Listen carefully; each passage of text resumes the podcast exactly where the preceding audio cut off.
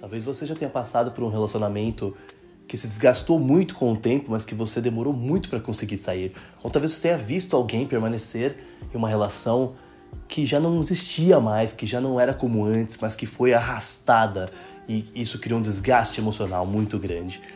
Eu acho que é muito importante que a gente entenda os sinais, que a gente perceba as mensagens inconscientes que nós recebemos de uma relação, que nós recebemos dos nossos parceiros, ou que nós enviamos para os nossos parceiros, que nós enviamos para nós mesmos, sabe? A gente precisa entender os sinais para que a gente possa entender os finais também. Para que a gente possa entender quando algo acabou e deixar que essas coisas fluam de maneira natural, que esses finais sejam naturais, fluidos, tradicionais, respeitosos, antes que eles se tornem muito mais desgastantes do que precisam ser entenda os finais.